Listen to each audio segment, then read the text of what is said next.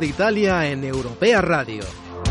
Hoy, final de la decimonovena etapa, Treviso-San Martino di Castrosa. En esta edición especial de En Marcha, un gran equipo técnico y un selecto grupo de comentaristas para llevarles el desenlace de la carrera. Giro de Italia en Europea Radio.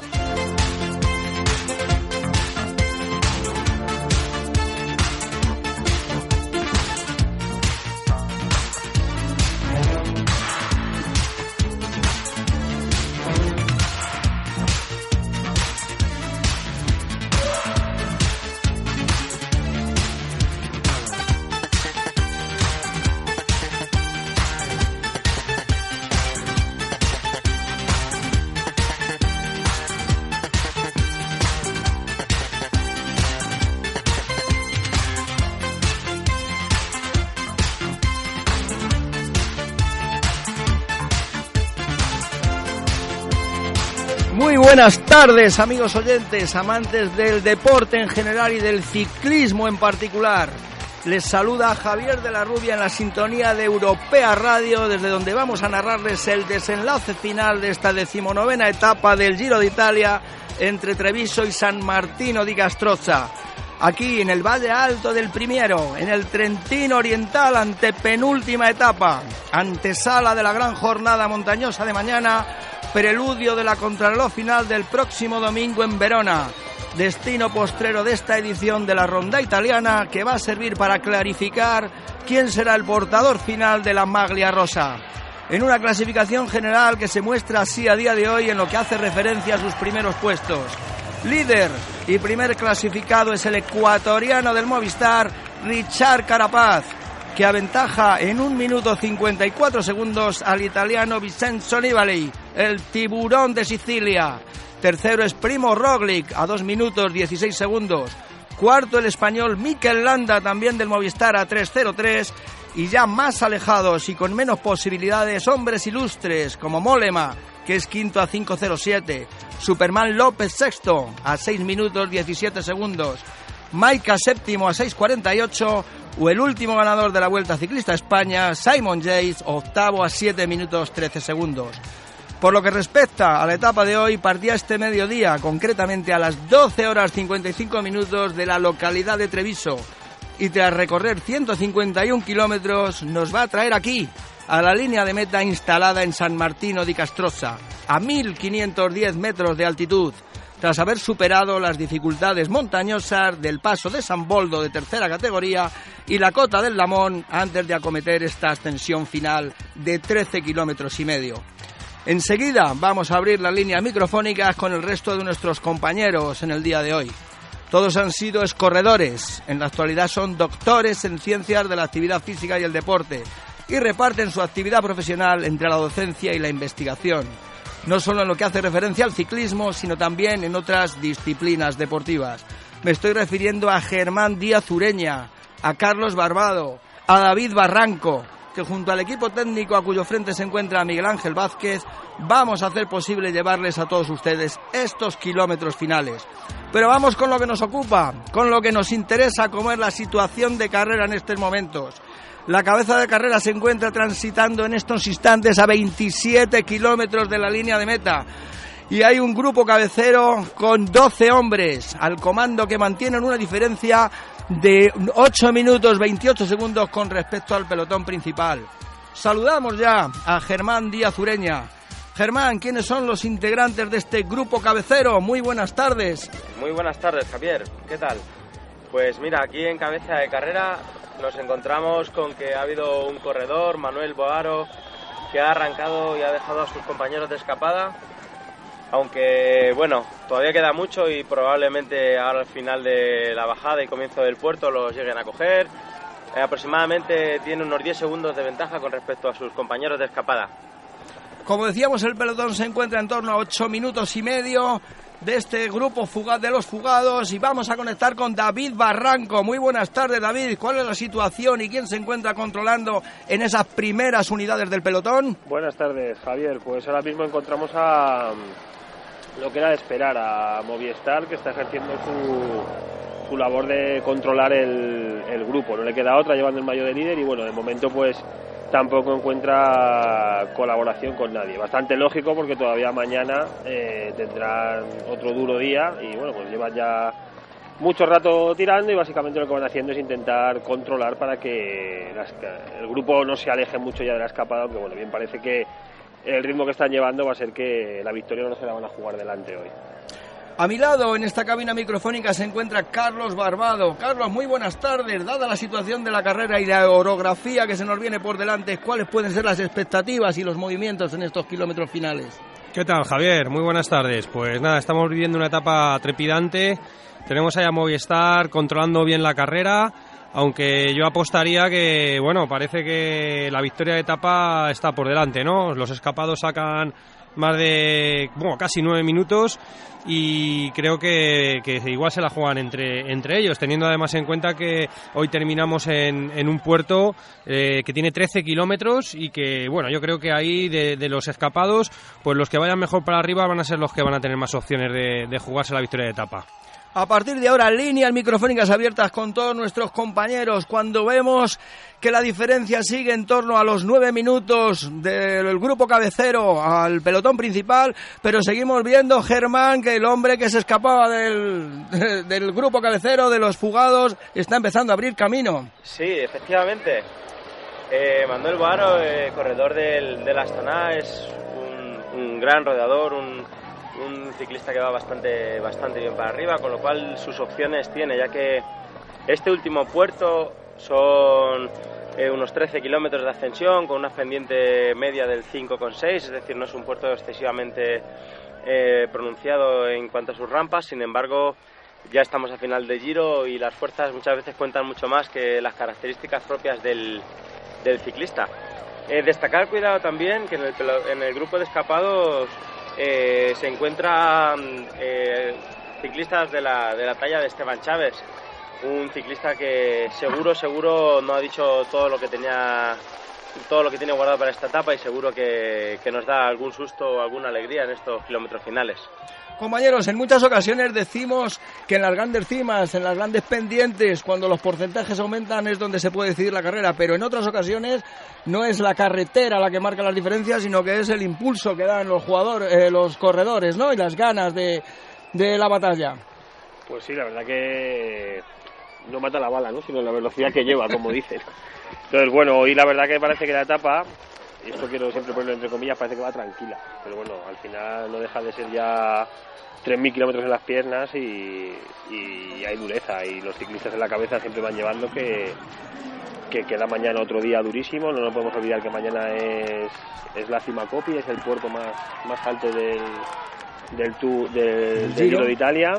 Y, y, que trae mucho castigo, o sea, desde hace 10 días está yendo muy rápido, si vemos o analizamos las subidas que se han hecho, están subiendo muy muy rápido todos los días y, ayer tuvieron un día de descanso, un poco por de alguna forma, aunque siempre se va rápido, pero, pero no quita para que mañana quede otro día de trabajo duro, especialmente al Movistar, por lo cual tampoco van a subir a fuego, sino que al final deja responsabilidades, porque no podemos olvidarnos también que, que está el podio en juego, o sea que al final parece que Carapaz sí que tiene el giro en las piernas, pero los puertos de los, el segundo y el tercero hay, hay tres personas que pueden que pueden jugarse. Entonces Landa habrá que ver si se mueve con permiso de su líder. Eh, habrá que ver si Rogli puede intentar ponerse segundo. O sea que bueno, todavía pueden pasar hoy cosas, mañana, incluso el último día en la crono, pues, pues ¿Con qué puerto podríamos comparar este San Martino de Castrosa aquí en España o más concretamente eh, donde se encuentran la mayoría de los oyentes aquí en nuestra comunidad de Madrid? 13 kilómetros. Aquí, bueno, pues en la Sierra de Guadarrama tenemos puertos más o menos de estas características, quizás Morcuera es un poquito más corto y con una pendiente parecida. Cotos a lo mejor. Cotos a lo mejor también. Eh, y luego también yo quiero decir un poco también lo que decía David Barranco. Eh, vemos el puerto sobre el papel y parece un puerto que no, no, tiene demasiada dificultad, pero no nos podemos olvidar que los ciclistas están ya en la tercera semana del Giro de Italia, están muy castigados, se juegan mucho y yo creo que va a haber movimiento en el gran pelotón entre los favoritos, eh, teniendo en cuenta que aquí cada uno ya quiere defender lo que, lo que tiene, no perderlo y si pueden ganar algo más, como es el caso de Mikel Landa que está luchando ahí por meterse en el podium, pues yo creo que va a haber una pelea encarnizada entre Landa, Roglic, Nibali y bueno, incluso Carapaz, que aunque es un líder sólido hasta el momento, pues también tendrá que, demostrar su fortaleza.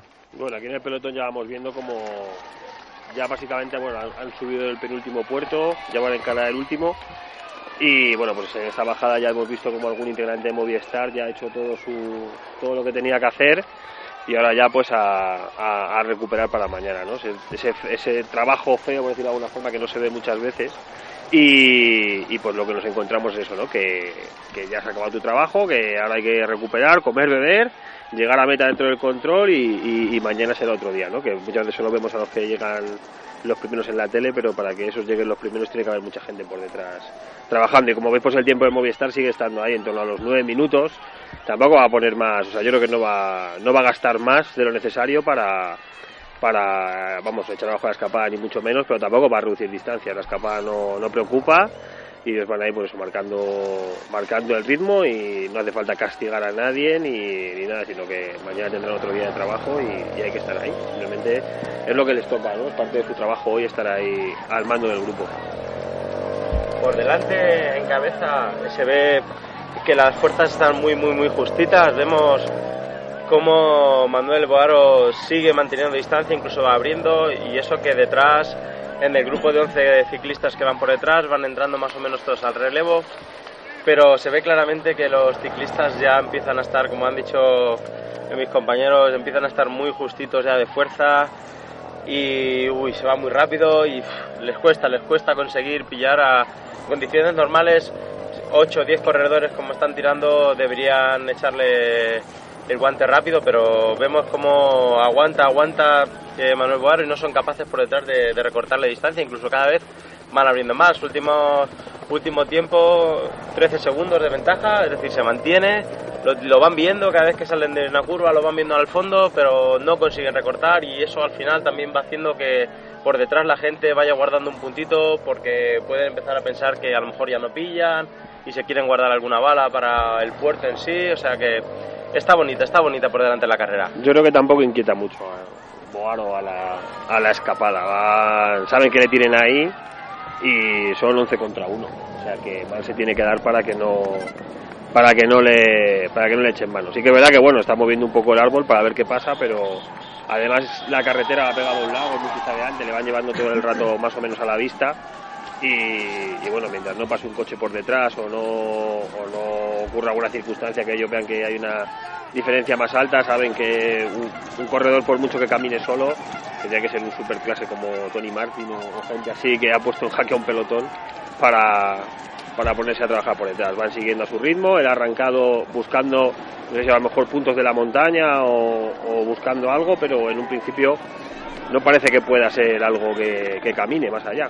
No sé, parece que, aguantará ahí un poquito más y lo lógico es que cuando empiece el puerto le acaben, le acaben echando mano. Por detrás van ahí, siguen relevando todos juntos, van en armonía y compañía y de momento tampoco han decidido en el grupo de cabeza empezar a atacarse. Ahora mismo van, yo creo que bastante vigilantes porque saben que la victoria se la van a jugar entre ellos y, bueno, pues ya empieza un poco también el juego psicológico de ver, de ver cómo van y ellos atrás pues intentar ahorrar lo máximo posible pues porque ahora empieza su carrera, por decirlo de alguna forma.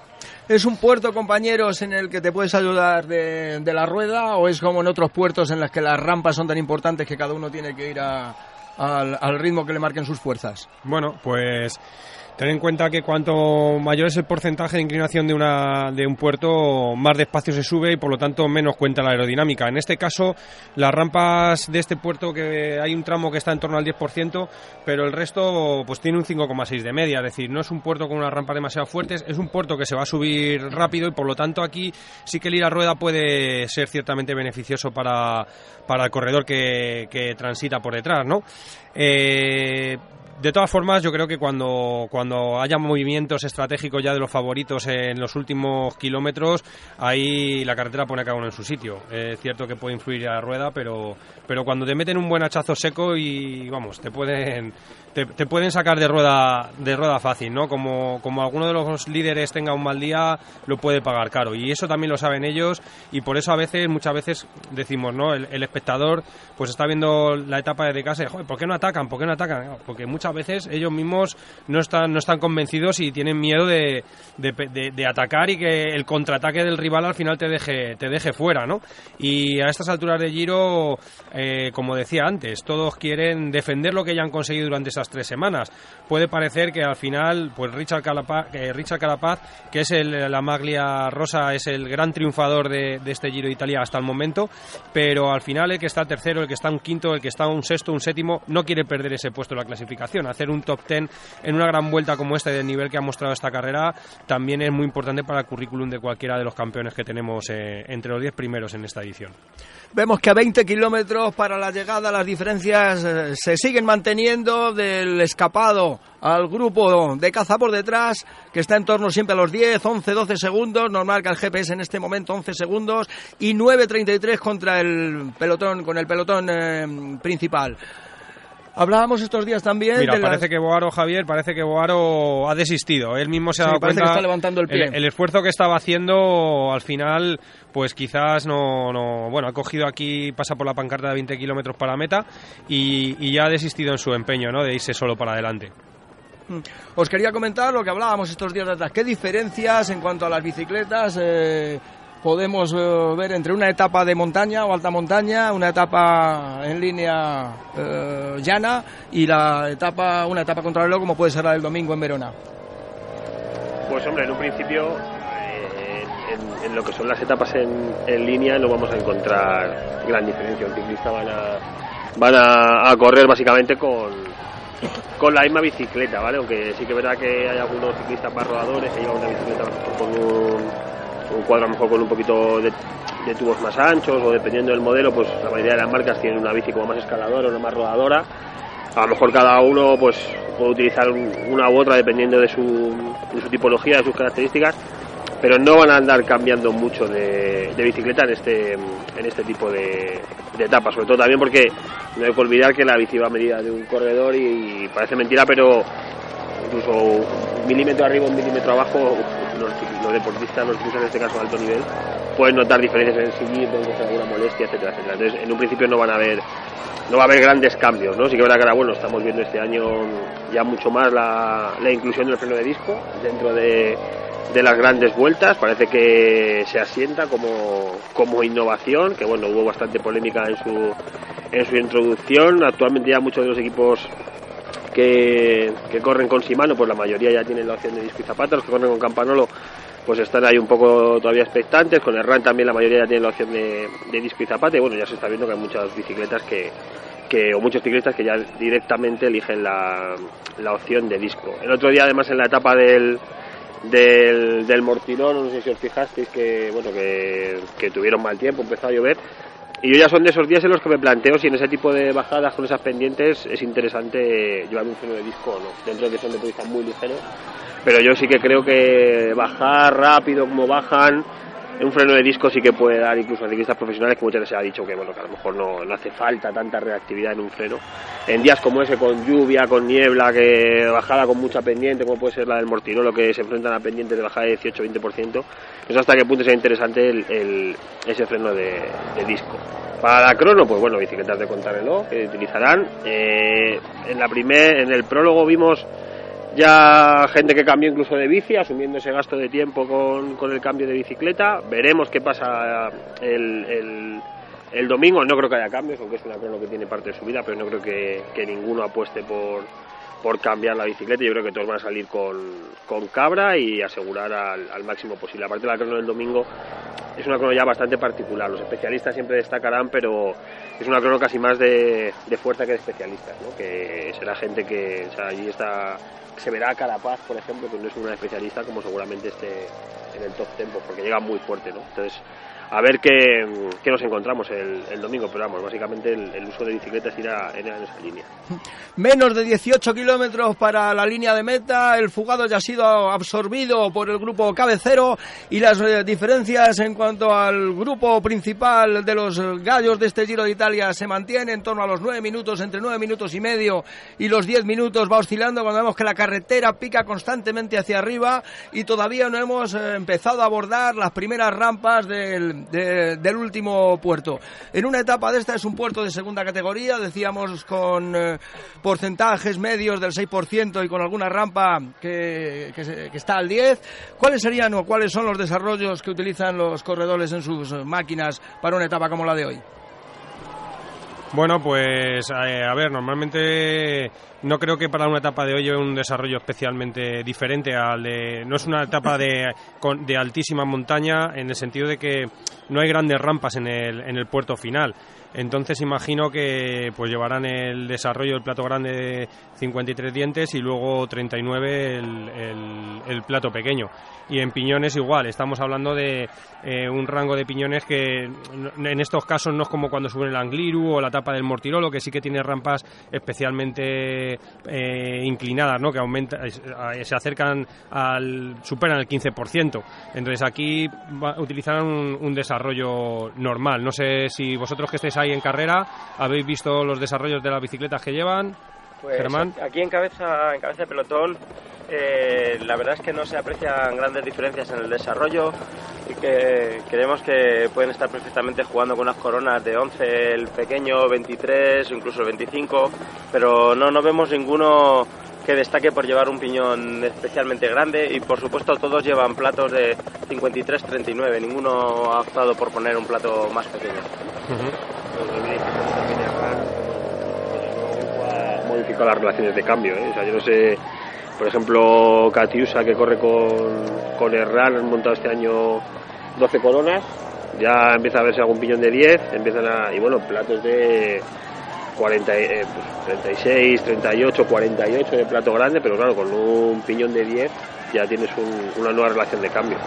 Se está probando ahora, o sea que está, ya está instaurado el XX1 que lo han sacado, lo tiene, ya empieza a probarlo la gente y, bueno, pues aunque los profesionales, a ver qué pasa, ¿no? Herrán ha pegado ese cambio en, en, el tema de desarrollos y veremos si se instaura a nivel profesional. Yo creo que a, a nivel cicloturista sí que va a suponer un, poco una, una, revolución. Habrá que ver, también Herrán tiene el handicap de que es un alto coste de adquisición, pero bueno, en un principio los equipos que están corriendo con él en, en profesionales están encantados, tienen muy, muy buena experiencia, muy buen, están dando un muy buen feedback del, del material y parece que ya lo siguiente estamos en 12 coronas, ¿eh? o sea que ya las 12 coronas se van a empezar a ver, bueno, si no la tienen ya la, la mayoría de ellos, estas 12 coronas con platos de 10 y con, vamos a empezar a trabajar con platos más pequeños, ¿no? Para mejores eficiencias, mejores cadencias, o sea que eso también se irá trabajando poco a poco. Menos de 16 kilómetros para el grupo cabecero, para la línea de meta, cuando vemos que en las primeras unidades del pelotón es el Movistar el que está tomando la responsabilidad más de control que de intentar cazar, porque la diferencia permanece en 9 minutos eh, y medio. ¿A quién veis, compañeros, de estos 12 hombres de punta con posibilidades de victoria de etapa? Yo veo que tiene muy muy buena cara Esteban Chávez, se le ve francamente, francamente bien, se le ve rodando cómodo, pesar de lógicamente el cansancio y el desgaste de, de todas estas tres semanas, como bien comentaba antes David o Carlos, que hacen que obviamente eh, que el hecho de que sea un especialista no le garantiza que, que luego vaya a tener una ventaja adicional, porque el hecho de poder llegar con un poquito más de fuerza es determinante. De, eh, en cualquier momento podemos ver cómo se empieza a romper la carrera, como ahora mismo, por ejemplo, podemos apreciar cómo empiezan las hostilidades, empiezan a estirarse un poquito, un poco más por delante, vemos cómo se está rompiendo la carrera en tres, en tres grupos, por delante volvemos a ver a Manuel Boaro como, como sigue estando completamente metido en carrera, intentando por todos los medios hacer el corte, pero nada, rápidamente se agrupan. Se ve que, aunque hay algunos que tienen un poquito más de fuerza, pero no hay tanta diferencia todavía como para, para romper la escapada. Hombre, sí. aquí el problema que se puede encontrar, Chávez, es que yo creo que todo el mundo va a vigilar. O sea, la gente sabe que es el, posiblemente el mejor escalador del grupo Y, bueno, estamos a 15 de meta ya, prácticamente comienza, comienza la última extensión, pero todo el mundo va a saber que, o sea, todo el mundo va a ir, yo creo, controlando, eso también es un ¿no? Que ser más fuerte. El, todo el mundo darte la responsabilidad en un grupo tan grande es complejo, ¿no? Porque al final todo el mundo cuando empieza a ver estos ataques, pues, pues la gente te va a empezar a, mirar. Además, Chávez pues sería un corredor que seguramente destacase en un puerto con, con pendientes más altas. Compañeros, pequeño. arranca por delante Marco Cánola, se va, consigue abrir un poquito un pequeño hueco, se le están dejando de momento a ver qué pasa, a ver si entran a relevos. Eh, resulta que el equipo Nipo Mini Fantini, del cual es miembro Marco Cánola, cuenta, cuenta con dos representantes en la escapada, con lo cual puede ser una baza a favor de este grupo. Sí, todavía las diferencias no son grandes, pero Marco Canela acaba de arrancar del grupo de escapados, está tensando la cadena, cuando en apenas eh, kilómetro, kilómetro y medio vamos a empezar a ascender a este puerto final de San Martino de Castrosa. En el pelotón, ¿a quién vemos con más posibilidades? Porque la etapa está adelante, pero entre los favoritos que están en el pelotón principal se están jugando el Giro de Italia. ¿A quién le favorece más eh, esta subida de hoy? Pues en un principio, viendo a ver cómo se encuentra, parece que es una subida más para gente más potente, como podría ser Primo Roglic. Veremos a ver, porque yo creo que arrastra mucho mucho cansancio de lo que lleva de Giro. Yo creo que Roglic, uno de, de los handicaps que se ha encontrado ahora más cara hacia el final, sobre todo, ha sido el, el, que llegó muy bien de las carreras previas al, al Giro. Toda, hizo una muy buena Romandía, hizo una tuvo muy buenos resultados pre-tour perdón, pre-giro, y, yo creo que es un poco le puede estar pasando facturas y le puede estar haciendo largo. Empezó muy bien, la primera crono espectacular, la primera semana muy buena, los primeros días de montaña siempre teníamos esa duda de cómo iba a pasar esos días de alta montaña, de esos días de aquí en el Giro que son tan, buenos haciendo recorridos de 5.000 metros de nivel con 200 kilómetros y le han acabado pasando factura por características en un puerto que se le encajaría que le encajaría bastante bien. Veremos a ver cómo llegan de fuerzas al final y, y si hay ganas de, mover algo. Yo creo que en el pelotón los favoritos van con, con la cabeza de ver qué pasa mañana. Mañana es un poco el día que yo creo que, que van a, atacar ahí ver qué ocurre. Y yo creo que hoy más o menos ojalá me equivoque pero será una subida como en grupo y a ver hasta dónde llegan. Movistar sigue ahí con seis corredores y si sigue así puede llegar puede llegar con el trenecito hasta meta. ¿eh? No creo que tenga muchas ganas la gente de, moverse sabiendo encima que la victoria está delante. Entonces, bueno, a ver qué, encontramos ahora. Seguimos, ahora parece que está haciendo un pequeño hueco, son ya 16 segundos los que lleva eh, sobre el grupo perseguidor, mientras que las diferencias con el pelotón principal se mantienen, se han reducido ligeramente, están ahora en 9 minutos 5 eh, segundos. Pero compañeros, qué bonito está este año el Giro de Italia. Si quitamos un poquito las primeras semanas, que fueron etapas un poquito llanas, Carlos, el resto, los 10 días que llevamos, es puro espectáculo. La segunda semana ha sido auténticamente espectacular y esta última, pues también. ¿no? Ahora vemos, Javier, cómo en el grupo ya empiezan a desatarse las hostilidades. Ya ha habido ahí el arranque de de Cánola y eso, pues eh, como decíais antes, genera cierta, bueno, eh, respeto entre ellos y entre todos los integrantes del grupo, pero también un poco de, miedo, ¿no? De a ver quién arranca el primero, ya no van relevando igual que estaban relevando hasta este momento y bueno, pues parece que empieza a haber ataques. Eh, están ahora empezando ya las primeras rampas del puerto, Cánola tiene un ritmo constante, Cánola es un buen corredor, sobre todo de etapas de, o de carreras de un día y demás, y bueno, parece que atrás no se acaban de poner de acuerdo, van dando algún tirón que otro. Y bueno, eh, fijaros el corredor del, del CCC, que es Amaro Antunes. Eh, es un corredor portugués que es bastante buen rodador y se le ve con bastante ganas, ¿no? Hasta este momento ha estado controlando casi todos los ataques. Y veis, veis ahí cómo vuelve a haber otro ataque, vuelve a haber otro hachazo y ya no se ponen de acuerdo para ir dando relevos como iban todos en buena compañía hasta este momento, ¿no? Ahora ya cada uno va tirando un poco hacia sus intereses y parece que en cuanto las rampas sean un poquito más contundentes, el grupo es probable que se rompa y, se acaben yendo los más fuertes hacia adelante. Otro hachazo más, en este caso de un corredor del eh, no, no veo bien, de Grupama, de un corredor de Grupama y, y parece que coge unos metros también. Sí, efectivamente. se acaban de desatar las hostilidades en el grupo de fugados cuando quedan menos de 12 kilómetros para la línea de meta y se acaba de iniciar la batalla, Germán. Efectivamente, llevamos un rato viendo ataques continuos de un corredor, otro corredor, eh, intentando romper la carrera. Ahora mismo Olivier Lega, que acaba de arrancar de nuevo del grupo, intentando, intentando echar eh, caza a su compañero de fuga eh, Marco Cánola, pero por detrás vuelven otra vez a arrancar, lo están cogiendo y están todo el tiempo rompiéndose entre ellos la carrera, sin ritmo constante, pero intentando en todo momento que se vaya rápido y que no haya descanso para nadie. Al final todos miran a Chávez, ¿eh? O sea, si os fijáis, en cuanto le van todo el rato dejando las responsabilidades, yo no sé hasta qué punto le puede interesar el hacer camino con ellos o, o intentar la aventura solo, ¿no? Si os fijáis en cuanto, bueno, de hecho el que ha roto, el que ha cogido la escapada ahora es él, y seguramente según van, pues según vayan cortando estos cortes, eh, arrancará otro por detrás, Sí, y sí, arrancará pero- otro y arrancará otro. Y si fíjate David cómo le deja la responsabilidad, ¿eh? En cuanto cazan, Chávez es el, el que va tirando del grupo, se intenta apartar a un lado, pero nadie le da, nadie le da relevo. Sería si llevase fuerzas, pues intentar, intentar la carrera solo. No nos olvidemos también que va Peter Sherry detrás, ¿eh? que es un de Kunik que a lo mejor no, no es un escalador, pero es un puerto que, que podría pasarlo, a ver qué tal, qué tal día ha llevado, ¿no? Se le ha visto antes arrancar desde abajo, es un corredor muy potente que, que no se maneja mal en este tipo de terrenos. ¿no? Ahí va Amar Antunes, otro de los corredores que más activos se está viendo en el grupo. Y ojo porque el CCD tenía depositadas muchas esperanzas en este corredor y hasta ahora la verdad que la actuación que está haciendo en el Giro de Italia quizás no esté llegando al nivel que esperaban en su equipo, pero bueno, hoy se está destapando y hoy sí que estamos viéndole con muchas ganas, con mucha valentía y bueno, vamos a ver eh, qué depara, qué depara este puerto para este corredor.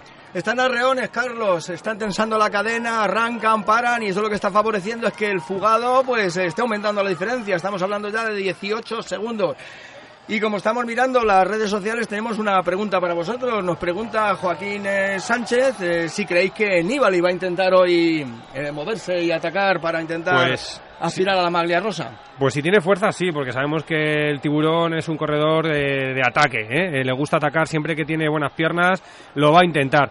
Pero sí que es verdad que a mí en la última etapa de montaña me dejó ciertas dudas en el momento en el que, eh, bueno, Mikel Landa arrancó en el último puerto y, y tuvo que incluso parar, mandar parar a su compañero porque no se sentía con buenas sensaciones. Entonces mm, generó algo de dudas, ¿no? El, el- el estado en el que se encuentra Nibali en estos últimos días de- del Giro Italia. No sé, David, ¿tú qué opinas? Pues bueno, habrá que ver. Yo hoy, mm, sobre todo creo que, que van a dejar mucho la tostada a Movistar y, y si Nibali fuese, bueno, por supuesto que es un corredor inteligentísimo, pero mira, de hecho Chávez, fijaos como ya, pues parece que, que va a intentar hacer camino por su cuenta, ¿no? Porque arranca, arranca con muchísima fuerza, está rompiendo el grupo y no está mirando atrás. Parece que ha decidido intentar ser él y que rompa la carrera porque ve que efectivamente le están dejando toda la tostada a él y en vez de que ser el que cierre quiere poner a la gente en fila de a uno. Pero bueno, ha, hecho una primera, ha hecho una primera selección, ya va quedándose gente, todo aquel que se va descolgando ya no va a entrar. Yo creo que Chávez necesita más dureza, ¿eh? o sea, es un puerto que, por supuesto que es el mejor escalador, no sé si será el mejor escalador para este puerto, pero un puerto a lo mejor con más desnivel le vendría, le vendría un poquito mejor. Así falta mucho, ¿eh? estamos a 10 de meta y, y- y queda todavía... Es lo que decía queda todavía Javi recorrido. antes, ¿no? Javier comentaba lo de ir a rueda a los puertos y precisamente ahí lo estamos viendo, ¿no? Como Chávez, siendo el mejor es- escalador, da un, un hachazo seco eh, y claro, como le cogen rueda, pues le cuesta, ¿no? Dejar a los, a los rivales porque, porque se va subiendo bastante rápido. Ahí el corredor del de Keunig que comentaba antes David Barranco, ¿no? Un, gran rodador, pero que en este tipo de puertos de fuerza eh, puede, puede hacer mucha pupa. Y mientras tanto, vemos como Canola sigue, sigue abriendo camino. Ahora son 16 segundos lo que nos marca el GPS. Y bueno, era su ritmo constante, constante, constante. Atrapan a Reones y no acaban de recortarle la distancia. Lo que Javi, también les interesaría subir a rueda, ¿no? Es un puerto bastante abierto, si te fijas por el, por el lado derecho, pero no parece por las imágenes que, que haga un día de viento, ¿no? Entonces, dentro, si, si hiciese más aire o tal, pues sí que a lo mejor sería más beneficioso ir a rueda, pero dentro de lo que hay, pues el día tampoco tampoco o colabora mucho con los ciclistas con, con esa con esa climatología, ¿no? Se ve que está todo muy tranquilo, no se mueve casi ni una brizna de aire y bueno, pues eh, al escapado de momento le están dando tregua, pues porque entre ellos se van vigilando y hay parones. Si subiesen a ritmo constante seguramente ya le habrían, ya le habrían echado mano. De nuevo, fíjate cómo todos van detrás de Chávez, todo el mundo está esperando a que se mueva. A Antunes se le ve con muchas ganas, Peter Serri también, hay que correr de forma inteligente, que es lo que están haciendo ellos. Y Chávez, por supuesto, que igual está viendo que, que él no puede salir a todo, no se puede dejar todas las balas a, a, 10 kilómetros de, de, la cima cuando todavía queda, queda mucho puerto. La parte más, más dura del puerto la vamos a encontrar eh, en el kilómetro en el kilómetro 8, como unos 6 de Coronar, que hay una zona del 10%, y, y seguramente a Chávez pues le interese esa buscar ir con el grupo hasta esa zona e intentar ahí a lo mejor el ataque más fuerte y a partir de ahí intentar ir ir hacia arriba. Este tipo de pendientes incluso puede, este tipo de puertos, aunque no es, mejor no ocurre, pero bueno, sí que podría ocurrir incluso que, que, se pueda establecer hasta colaboraciones entre los corredores, ¿no? que muchas veces la subida es mariquita el último, suele decir, ¿no? Perdón por la expresión, pero sí que aquí están, están intentando ver o se podría incluso buscar colaboración. Fíjate como Sherry, cuando ha arrancado, pide relevo. Fijaos que no es muy. Parece que esa Quintana, ¿no? Se va pidiendo todo el rato, pero si no, lo normal es que tú arranques aquí e intentes hacer camino tú solo. Se están vigilando, se miran unos a otros, hay parones, arrancan, vuelven a parar y entre tanto han vuelto a saltar otros dos hombres, Germán, del grupo cabecero. Efectivamente, Javier.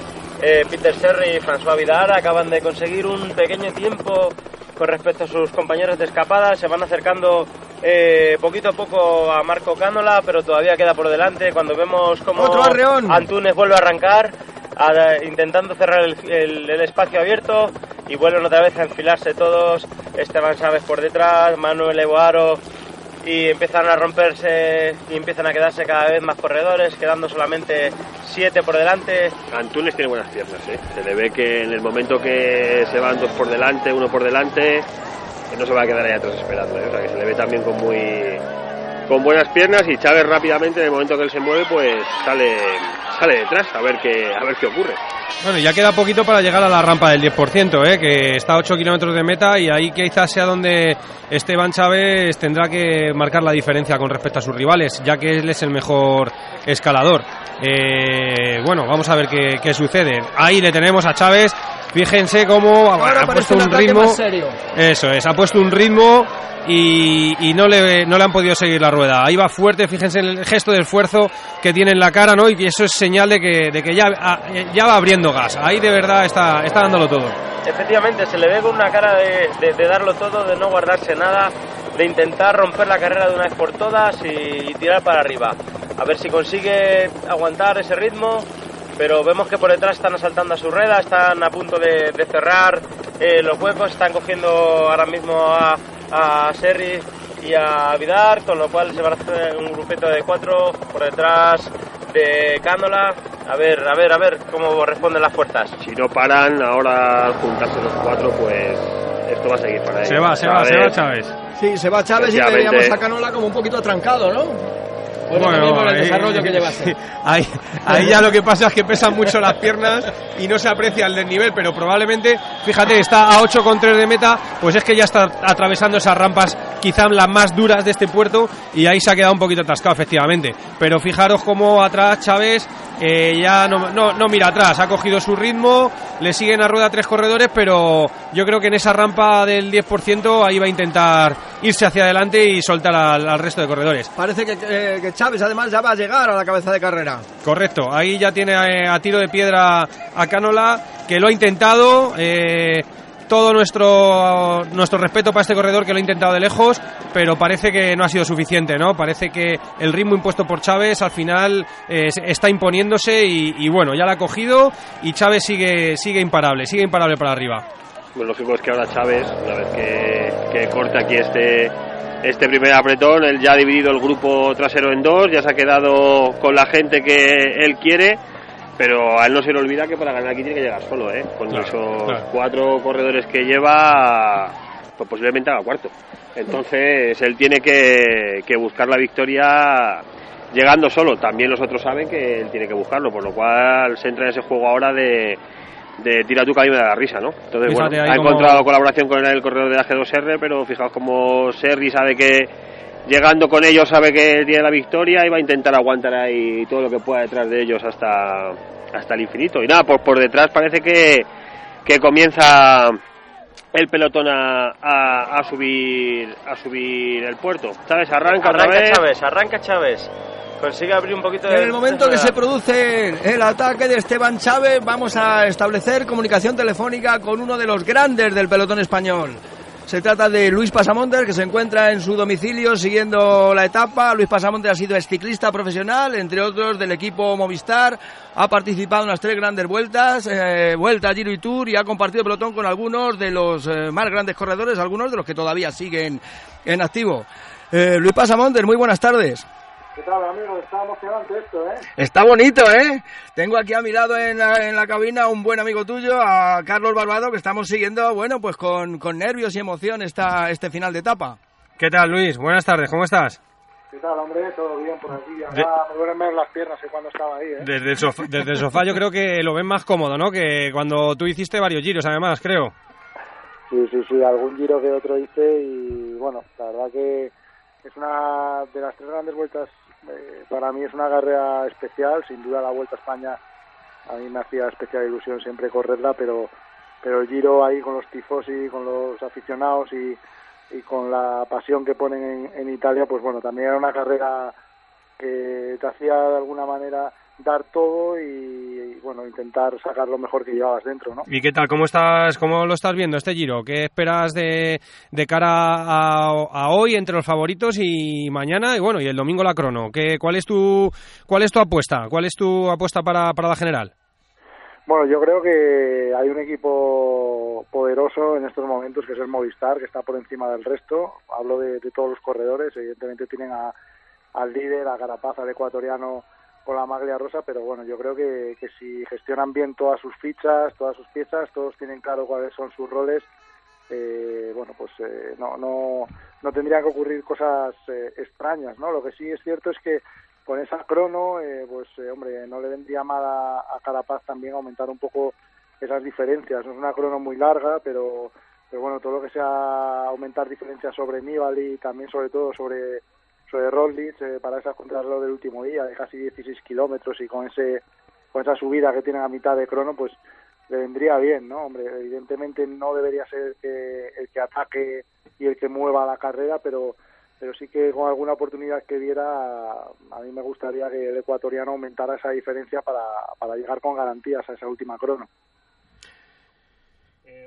Eh, una pregunta te quería hacer. Eh, ¿Crees que Movistar va a intentar asaltar eh, las dos plazas del podium con Landa o, Landa va a jugar un papel más de, de, estar con su líder en todo momento? A ver, yo eh, soy de la, vieja escuela y yo creo que ya me estoy haciendo mayor, pero yo es que estas nuevas modas de, meter a dos ciclistas entre los diez primeros de una clasificación general no no las termino de entender. Yo creo que, en un equipo tiene que quedar muy claro quién es el líder, apostar todos los gregarios por él y trabajar todos para él. Y luego si falla, pues el equipo se tiene que reestructurar, buscar etapas, incluso a lo mejor el último gregario intentar meterse en un top, en un top ten, pero siempre y cuando el líder falle. Yo creo que, que a mí lo que me gustaría ver es un Mikel Landa ayudando y defendiendo ese esa maglia rosa que, porta su compañero, el ecuatoriano Richard Carapaz, que ha demostrado durante todas estas etapas que, es el más fuerte de la carrera, que también es el más fuerte del equipo y a mí me gustaría ver eso. Yo sé que, hombre, que al espectador le, le gusta pues estas eh, estas acciones que de vez en cuando hace Mikel, de quitarse el pinganillo, de pasar de todo lo que le dicen y intentar hacer su carrera, ese freelanda, ¿no? Que, que circula por ahí, pero bueno, al final eso no eso no demuestra los valores que tiene que tener un equipo, ¿no? Él ha tenido oportunidad de liderar eh, grandes equipos en muchos momentos y bueno, y de momento hasta ahora no ha podido conseguirlo. Es un corredorazo, es un ciclista eh, muy valioso que nos está dando pues eh, muchas alegrías a, al ciclismo español, pero bueno, como siempre digo, no hay que encontrar tu sitio en el pelotón y cuanto antes lo hagas mejor. De hecho venía aquí como líder del equipo. Sí, sí, sí, pero mira el líder, mira, yo les vi ganar a los dos de la mano en mi pueblo, en Canas del Narcea, en la Vuelta a Asturias, eh, unas semanas antes de, de venir al Giro de Italia y, y bueno, yo es que sigo diciendo, o sea, a mí estas cosas de llevar dos líderes, que sea la carretera quien decida, llevar tres líderes al Tour, fe, no lo comparto, no lo comparto. Hay tres grandes vueltas, Giro, Tour y Vuelta, creo que se podrían distribuir, a, hablando de Movistar en este caso, a los tres líderes, eh, Landa a una de las tres, eh, por otro lado Valverde, Nairo, Carapaz también hay un poco a expensas de, de, otros líderes, acompañando a Valverde, ¿no? que a lo mejor es un poco el ciclista que, que ahora mismo lo tiene el equipo un poco más libre y le dejan que, que haga y deshaga, pero a mí no, no me gusta verlos unidos porque a veces se generan declaraciones que dividen al grupo, que lo fraccionan y eso no es bueno. ¿Y Carapaz crees que va a hacer doblete tour o ya le dejan para la vuelta? Pues no lo sé, ¿no? Ahí hizo Nairo el otro día unas declaraciones que quiere llevar a, altura a hombres fieles, a hombres que, que estén a su lado, ¿no? También lanzando esas indirectas que el colombiano lanza de vez en cuando. Eh, no sé qué hará, hombre. Yo, yo creo que lo más sensato sería que, que descansara, que si finalmente consigue llegar como líder a Verona, disfrutara de este éxito. Habrá muchos compromisos publicitarios, muchos viajes, eh, dormir a veces no todo lo que uno necesita, ni ese descanso que el ciclista necesita, tendrá muchos compromisos. Si todo sale bien, finalmente, que ya sabéis que hasta, hasta la última línea todo es posible. Y a mí me gustaría verle en la Vuelta Ciclista España y que dejara paso ahí un poco en el Tour a, a Nairo y a Valverde que bueno que, que, hicieran la carrera, ¿no? Muy bien. Luis, eh, viendo estas etapas tan bonitas que estamos viendo, ¿echas de menos el verte ahí en carrera o se está mejor en el sofá de casa comentándolo con los amigos? Hombre, la verdad que es muy diferente, ¿no? Eh, sí que echaba muchísimo de menos la competición mis primeros años después de mi retirada porque, bueno, pues al final es un hábito que tienes y un estilo de vida que en algún momento se termina para cualquier deportista profesional, pero bueno, ahora también disfruto desde atrás, como comentarista en algunos medios y bueno, compartiendo experiencias con ciclistas que como decíais al principio, sigo manteniendo mucha amistad con algunos de los que todavía están ahí pedaleando y me gusta pues escribirles algún WhatsApp por la noche, escucharles eh, más la parte personal, que me cuenten qué tal va todo. Y bueno, también es otra otra manera de ver ciclismo y, y bueno, ya diría que casi se me olvida el dolor de piernas que tienen que tener estos estos artistas ahora mismo ahí subiéndose el puerto la última semana dolor de piernas que, que, bueno que yo después de mi retirada no, no, lo he vuelto a experimentar ni tampoco tengo ganas ¿eh?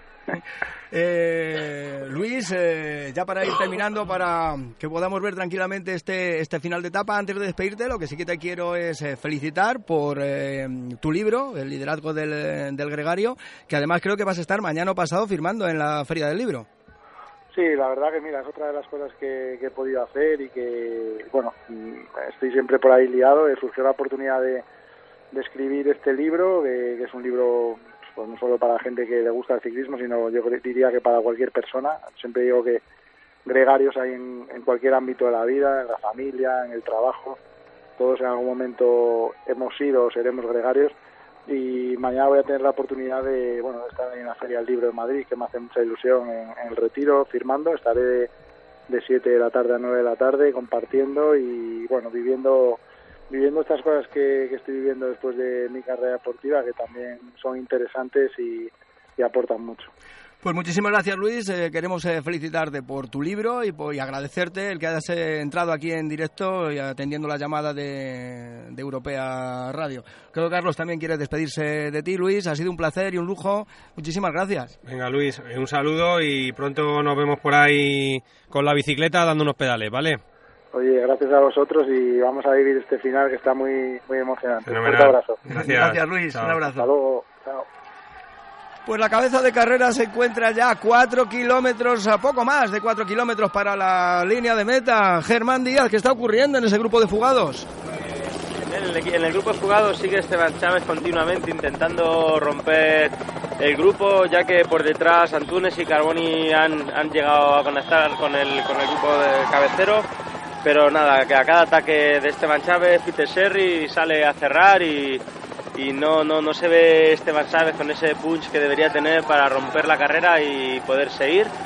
De momento siguen los siete escapados prácticamente juntos, Antunes, Carboni, Vilar, eh, Esteban Chávez, Cándola, Vendram y Serri prácticamente juntos y intentando continuamente romper la carrera, pero nada, no hay forma. Están las puertas demasiado justas. David Arranco, en el pelotón vemos que ha habido cambio de equipo al comando cogido las riendas del, pelotón, quizá busque algún movimiento con, con, Miguel Ángel López, pero fijaos que, que van subiendo 80-90 corredores. A falta de, bueno, a ellos les faltará un poquito más, como unos 6 a meta. Difícil que pase algo atrás, difícil. Seguramente veamos algún movimiento, pero difícil. Todo está, todo está delante. Y nada, pues sorprende ver a corredores delante como pues como Peter Serri, el de Winning, que es un clasicómano, de, viene de correr Lieja, de correr ese tipo de carreras. Y bueno, al final lo que demuestra esto es que un, ciclista profesional camina en todos los terrenos. y que las fuerzas ya están justas en esta semana, en estos últimos días, se iguala todo mucho. Eh, muchas veces cuando los aficionados ven a un corredor profesional, rodador o incluso un sprinter, ¿no? Y piensan que, que los sprinters no suben. Bueno, pues eh, no suben si lo comparamos con, escaladores de la talla de Nairo Quintana o de, Alberto Contador en su momento, pero un sprinter al final camina también para arriba, que no, se no, no, piense lo contrario. Interesante el movimiento que en el pelotón está haciendo Astana, ¿no? Imprimiendo ahora un fuerte ritmo, se ha puesto el equipo a tirar y bueno, pues eso es síntoma de que Miguel Ángel López tiene buenas piernas y seguramente vaya a intentar algo. ¿Qué pasa por delante? Por delante siguen eh, los escapados continuamente a base de ataques, uno detrás de otro, acaba de atacar. pinchazo, pinchazo, pinchazo, avería, avería. Pinchazo de Andrea Vendram, que estaba saliendo todos los cortes. Eh, por delante sigue François Vidar, que acaba de arrancar, llevándose a rueda a Esteban Chávez. Y por detrás llegando Peter Serri, a los tres, a los dos de cabeza, haciendo un trío que parece que han abierto un pequeño, un pequeño hueco pero nada, últimamente... Sí, que se le hubiera salido la cadena, ¿no, Germán? Eso es, efectivamente. Parece ser que el momento que ha ido a quitar eh, plato, quitar plato grande para meter a lo mejor plato pequeño para poder eh, ir un pelín más cómodo, ha debido saltar la cadena. Efectivamente, las rampas no son eh, muy duras, posiblemente no pase nada importante en el grupo de cabeza, pero hace dos días veíamos como Vicenzo Nibali en unas rampas casi similares no tenía un buen golpe de pedal y le tuvo que decir incluso a su compañero Pozo Vivo que levantase un poquito el pie. Habrá que ver cómo llega cada uno en este momento, en estos tres días de que finalice el, el, Giro de, Italia y cómo andamos todos de... cómo anda cada uno de De momento, fíjate el trío cabecero como a tres kilómetros de meta, pasándola por la pancarta de tres kilómetros y ya se van controlando. Le dejan todo el peso de, de la escapada al corredor del, del a Esteban Chávez, y bueno, pues eh, de momento se paran, ¿no? Se quedan mirando, se empiezan a vigilar, y eso hace que los dos corredores que vienen por detrás, pues les puedan, les puedan dar caza y se, y se vaya a ampliar el grupo a un quinteto, ¿no? Entonces arrancan, los tres de cabeza son los más fuertes, pero claro, cuando se empiezan a vigilar entre ellos, pues los dos que vienen por atrás, que son eh, Canola y Antunes, les, dan, les dan caza.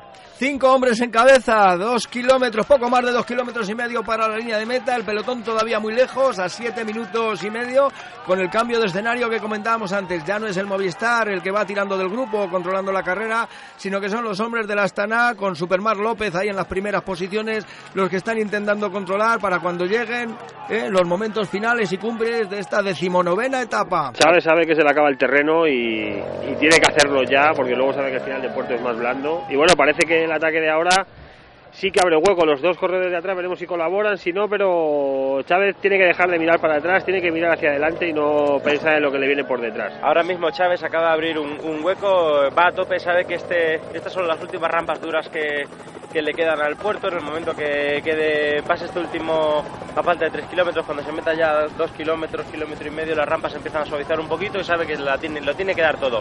Ha arrancado y se ha ido con muchísima fuerza de momento no consigue por detrás cerrar el, hueco que ha abierto y, se le ve con, con, muchas ganas. Sí que es verdad que por detrás eh, van entrando van entrando a los relevos pero nada, Otra vez, es una pena. Tiene que tener algún problema mecánico en el desviador, algo así, porque no es normal que en un espacio tan corto de tiempo le haya sucedido dos veces a Andrea Vendrame la, la, la, mm, la, avería mecánica esta que se le está saliendo la cadena. Y por delante jugándose la carrera, jugándose la etapa. Ya se ha ido solo en solitario, ahora ya sabe Esteban Chávez que lo tiene que dar todo, que no tiene que mirar atrás, como decía nuestro compañero David Barranco, tiene que ir hacia adelante y, bueno, no dejar ningún gramo de energía porque la victoria de etapa está en sus piernas. He visto alguna bandera, parece que hay un poquito de aire de cara, a ver si no se le hace muy largo, pero bueno, con tanta gente, un puerto ahí que se está cerrando mucho la gente, todo eso calma mucho todo, todo el viento que puede que puede entrar. Y como comentaba Luis antes, pues nada, esto es Italia, ¿no? A un puerto de segunda, que mañana es el, día de la etapa, por decirlo de alguna forma, a lo mejor reina, pues fijaos qué cantidad de gente, de público, las caravanas, es un. Esteban Chávez está abriendo caminos, ya son 11 segundos sobre sus inmediatos perseguidores cuando efectivamente la carretera está en sus márgenes poblada de aficionados que está animando y esperemos que no perjudiquen en ningún momento esta ascensión final de, de la etapa de hoy. 7.09 es la referencia de Esteban Chávez con el pelotón principal en el que de momento no se mueve nadie. Pues nada, de momento parece que por detrás, Mira, fíjate, ojo, Superman López. lo que decíamos, ¿no? Ha puesto hasta na- un ritmo alto y Superman López pues buscando Ojo que está buscando buscando ese maillot blanco, ¿no? Lo estaba peleando con, con el corredor del, de Y Lineos. atención que se va, ¿eh? Se está cogiendo unos metros, no responden por detrás Nibali y Carapaz y parece que parece que coge algo de ventaja.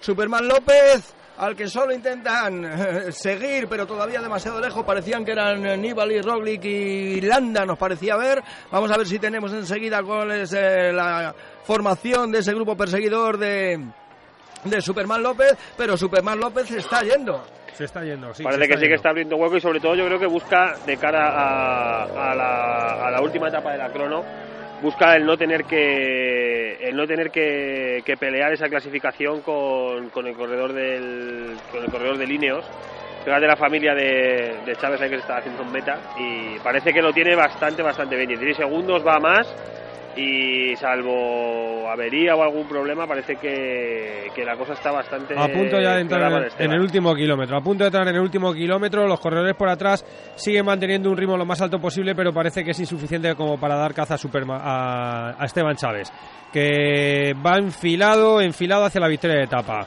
Ya se le ve mucho más cómodo, parece que ha soltado la- toda la tensión, mirando ya hacia adelante, parece que no teme ya, que él, él ya es conocedor de, de la ventaja que tiene y va con toda la seguridad hacia adelante para imponerse en la línea de meta. Vamos a ver si lo consigue, aún le queda un kilómetro, pero parece que tiene la victoria bastante al alcance de la mano.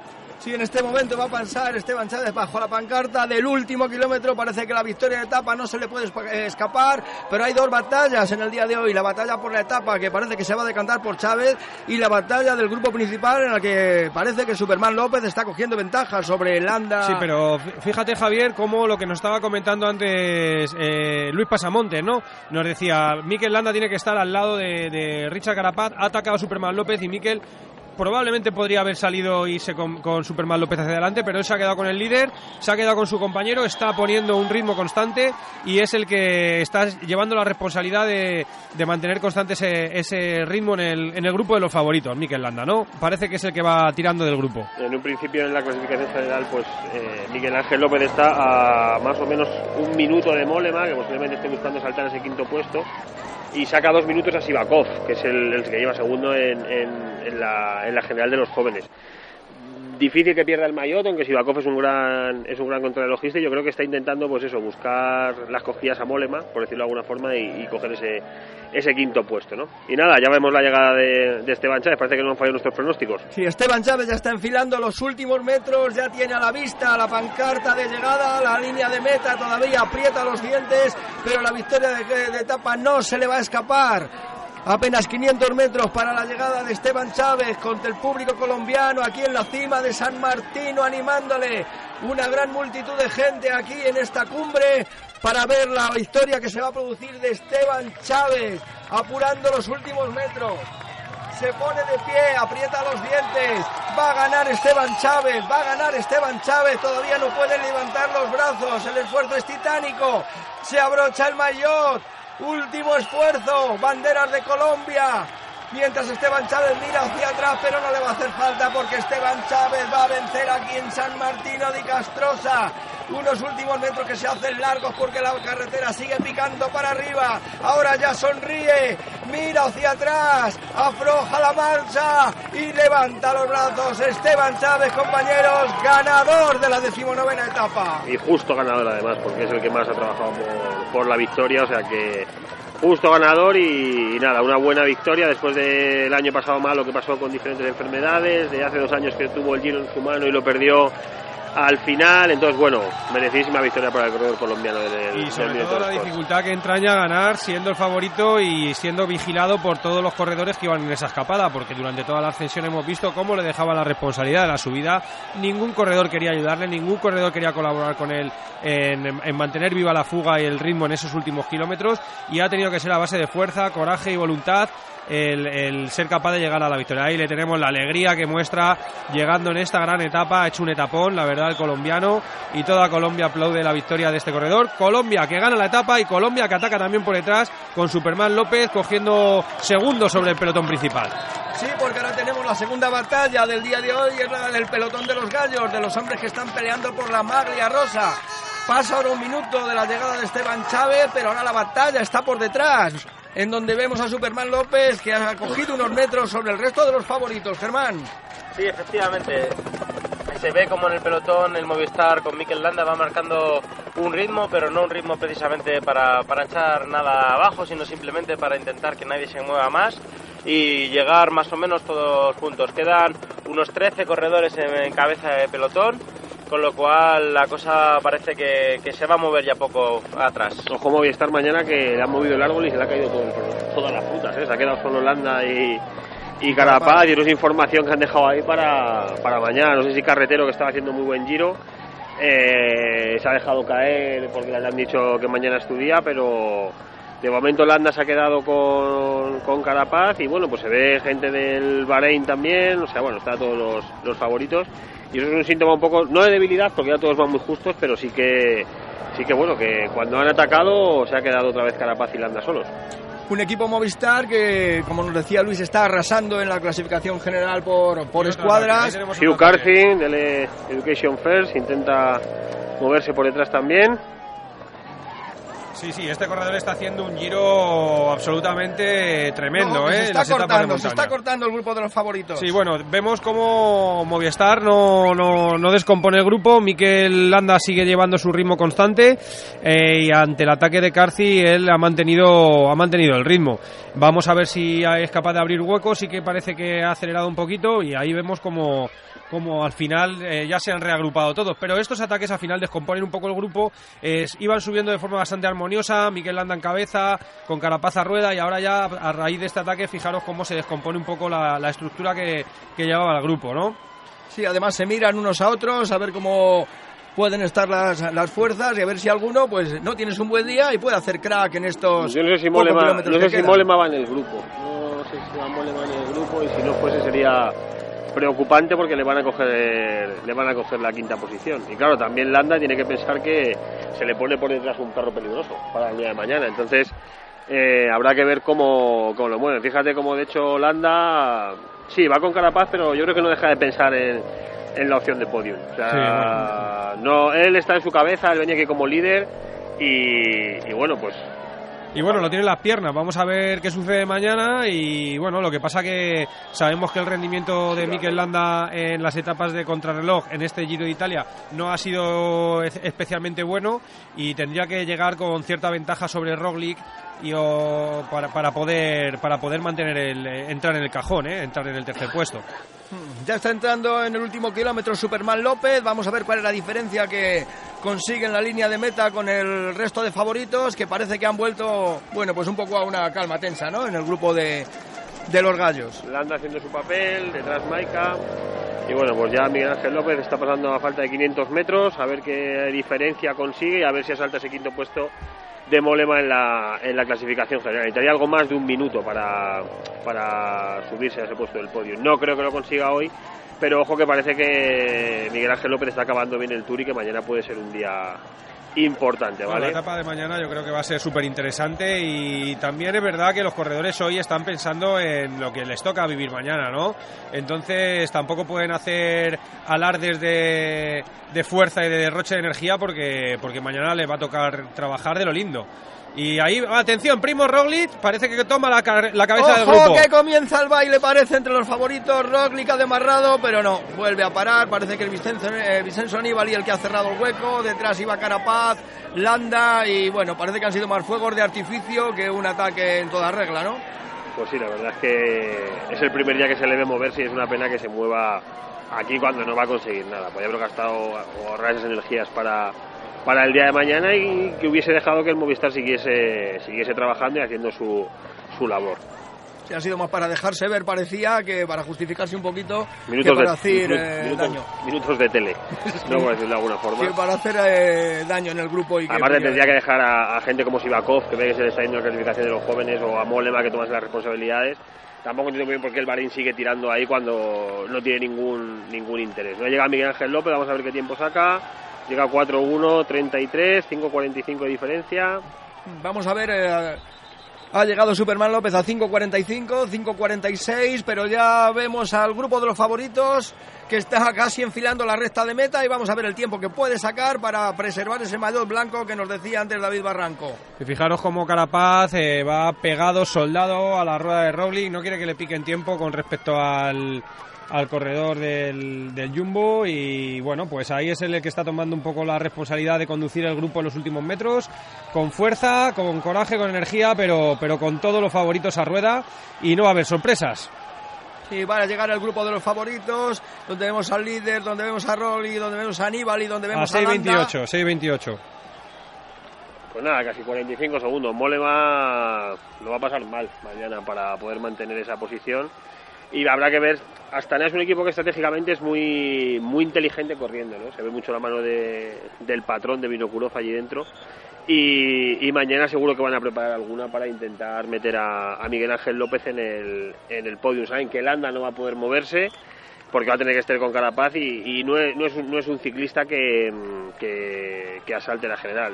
No creo que vayamos mañana una etapa como la de la de la Finestre con con, con Froome. en, con Froome en su día pero bueno hasta se ha visto que ha estado fuerte cuando se ha puesto a mover la carrera a, un pelotón de 100 corredores profesionales nos ha dejado en 20 o sea que a ver mañana qué, podemos ver que aunque parece que Carapaz tiene el giro muy asegurado el podium no está cerrado Sí, en cuanto tengamos los resultados definitivos y los tiempos oficiales de, de, la etapa, en lo que hace referencia a la clasificación general, pues va a variar muy poco. Falta ver lo que le pican los jueces de diferencia de Miguel Ángel López sobre el grupo de los favoritos y por lo demás, pues todos los puestos, todo va a permanecer inalterable de cara ya a solamente dos jornadas. La dura eh, jornada de mañana con la Cima Copi y la crono del domingo, que bueno, a estas alturas de Giro, como nos decía Carlos, pues las fuerzas, no Roglic había ganado las dos primeras contra el Ló, pero ahora no es lo mismo eh, tres semanas después. Yo, eh, yo sobre todo, sobre todo Javier, veo que la etapa de mañana es muy dura, es una etapa muy exigente, es una etapa que aparte de la exigencia que tiene, eh, van a llegar muy, muy cascados de, de la etapa de hoy y de la etapa de ayer, que aunque decíamos que era una etapa entre comillas de descanso, una etapa de transición, pues al final son kilómetros que se van sumando, dificultad que llevan los ciclistas en las piernas y mañana creo que se puede todavía está el giro abierto, ¿vale? O sea, sí que es verdad que Carapaz parece que con solvencia y con un gran equipo y con un gran Mikel Landa a su lado tiene todas las de ganar, es el grandísimo favorito y, en función de cómo está transcurriendo todo, pues podríamos decir que- que lo tiene en la mano, pero mañana todavía es un día muy duro y es un día que puede haber cambios importantes para la general. Eh, la contrarreloj del domingo es una contrarreloj corta, es una contrarreloj que además la última contrarreloj de las grandes vueltas no suele tener grandes diferencias a favor de los especialistas como es Primo Roglic, pero bueno, todo puede pasar y, bueno, eh, estamos viendo un giro apasionante y que va a estar disputado hasta, hasta el último metro, hasta el último metro de la crono del domingo. El Giro sigue bonito, el Giro sigue sin decirnos quién se va a vestir con la túnica rosa el próximo domingo en Verona, aunque parece que de momento el mejor situado es el ecuatoriano Richard Carapaz. Pero como nos decía Carlos, nos quedan dos eh, emocionantes etapas, sobre todo la de mañana y en función de los tiempos que puedan darse mañana. La crono del eh, domingo en, en, eh, en Verona y bueno, pues luego también ver el resto de los puestos del podio. Ya cada uno, mm, en algunos casos, no es que quiera aspirar a ganar, sino a no perder lo que tiene. Unos el podio, otros los cinco primeros puestos, otros los diez. El tema de, de la maglia Chicalamino ya quedó prácticamente dilucidado ayer. La montaña también. La clasificación por equipos arrasa Movistar eh, a día de hoy con 27 minutos sobre el resto de los equipos. Y bueno, pues eh, nos queda la maglia rosa, quizás lo, lo más importante, ¿no? El, el pastel más, más rico de todos, Germán. Sí, efectivamente. La maglia rosa, aunque tiene, por lo menos tiene nombre, parece.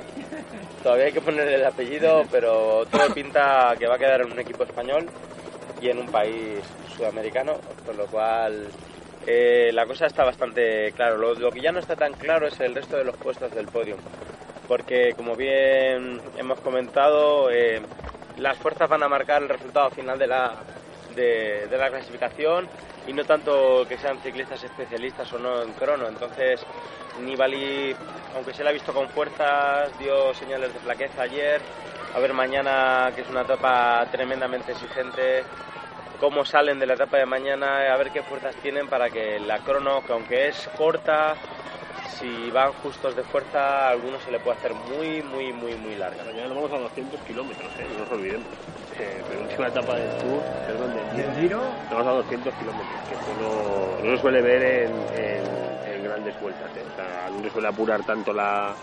O sea, el Giro tiene una magia en cuanto a la forma de hacer recorridos que no tiene ninguna otra gran vuelta. En ninguna otra gran vuelta se ven esas caras de sufrimiento, de agonía, esos los dolomitas, ese tipo de puertos. No los tenemos en Francia, no los, tienen en España, no los tenemos en España y, es algo que, marca. Y mañana son otros 200 kilómetros, 5.000 metros de desnivel, o sea, el puerto más duro para el último día. O sea, Italia tiene esa característica de, que son tifosi, son amantes del ciclismo y, siguen siendo lo demuestran con este tipo de, de recorridos, ¿no? Y suerte que han tenido que no subieron el Gavia el día del Mortirolo, el, El martes, martes. pasado, porque porque de haber subido ese, ese coloso, pues más dura hubiera sido la etapa, ¿no? Y bueno, la etapa de mañana, pues eh, realmente, como decía David Barranco, 194 kilómetros con una, dos, tres, cuatro, cinco, ¿no? Cinco cotas puntuables, acaba en alto y bueno, sobre todo va a ser una etapa de mucho desgaste, ¿no? Que cuando lleguen a- al último puerto después de haber subido cuatro puertos antes, ahí, bueno, pues el recorrido te pone en tu sitio y puede haber, puede haber sorpresas. Eh, y como decíais, ¿no? 194 kilómetros para la penúltima etapa de una gran vuelta, cuando llegan todos ya pues muy fatigados y creo que pueden eh, pasar factura a, los corredores. Esperemos que los favoritos estén a la altura y nos den un, un buen un buen espectáculo. Tenemos ya por aquí los tiempos de la clasificación. Javier. Aquí tenemos ya eh, la clasificación oficial de los jueces con ese primer puesto de Esteban Chávez, ganador de etapa, con cuatro horas, eh, un minuto 31 segundos. Tú que tienes mejor vista desde ahí, Carlos. Correcto, 4 horas, 1 minuto 31 segundos, 4 horas de etapa prácticamente. Y bueno, pues Esteban Chávez que ha dado toda una demostración de, calidad ¿no? y de, de que es un gran escalador, a pesar de que, como decíamos, el puerto no era el que mejor se adaptaba a sus características, pero aún así ha sido el más, el más, fuerte, el más fuerte hoy. No ha habido cambios en la general, solamente que Miguel Ángel López ha cogido casi 45 segundos con respecto a sus inmediatos perseguidores, pero bueno, el podium se mantiene, se mantiene como estaba. Pues ha sido un placer, compañeros. Vamos a ir cerrando ya eh, los micrófonos, las líneas microfónicas con todos nuestros eh, eh, compañeros. Ya nos han hecho el resumen de la etapa, la etapa de mañana, la etapa del, del domingo. Y señoras y señores, ha sido un placer tener hoy como compañeros a tres corredores, tres expertos, tres investigadores, tres profesores de esta Universidad Europea que nos han ilustrado y trabajado para poder llevarles este final de etapa. Enhorabuena y muchísimas gracias por el trabajo a Carlos Barbado, David Barranco, Germán Díaz Ureña. Y mientras siguen eh, llegando corredores aquí a, a la línea de meta, nosotros, cuando están a punto de ser las 17 horas y 26 minutos, vamos a ir poniendo el punto final a esta retransmisión. Pionera en Europea Radio, en esta Universidad Europea, siempre al frente de la innovación. Con la satisfacción del trabajo bien hecho y gracias a la realización técnica de Miguel Ángel Vázquez, desde San Marino di Castrosa, aquí en el Trentino italiano, se despide de todos ustedes Javier de la Rubia. Muy buenas tardes.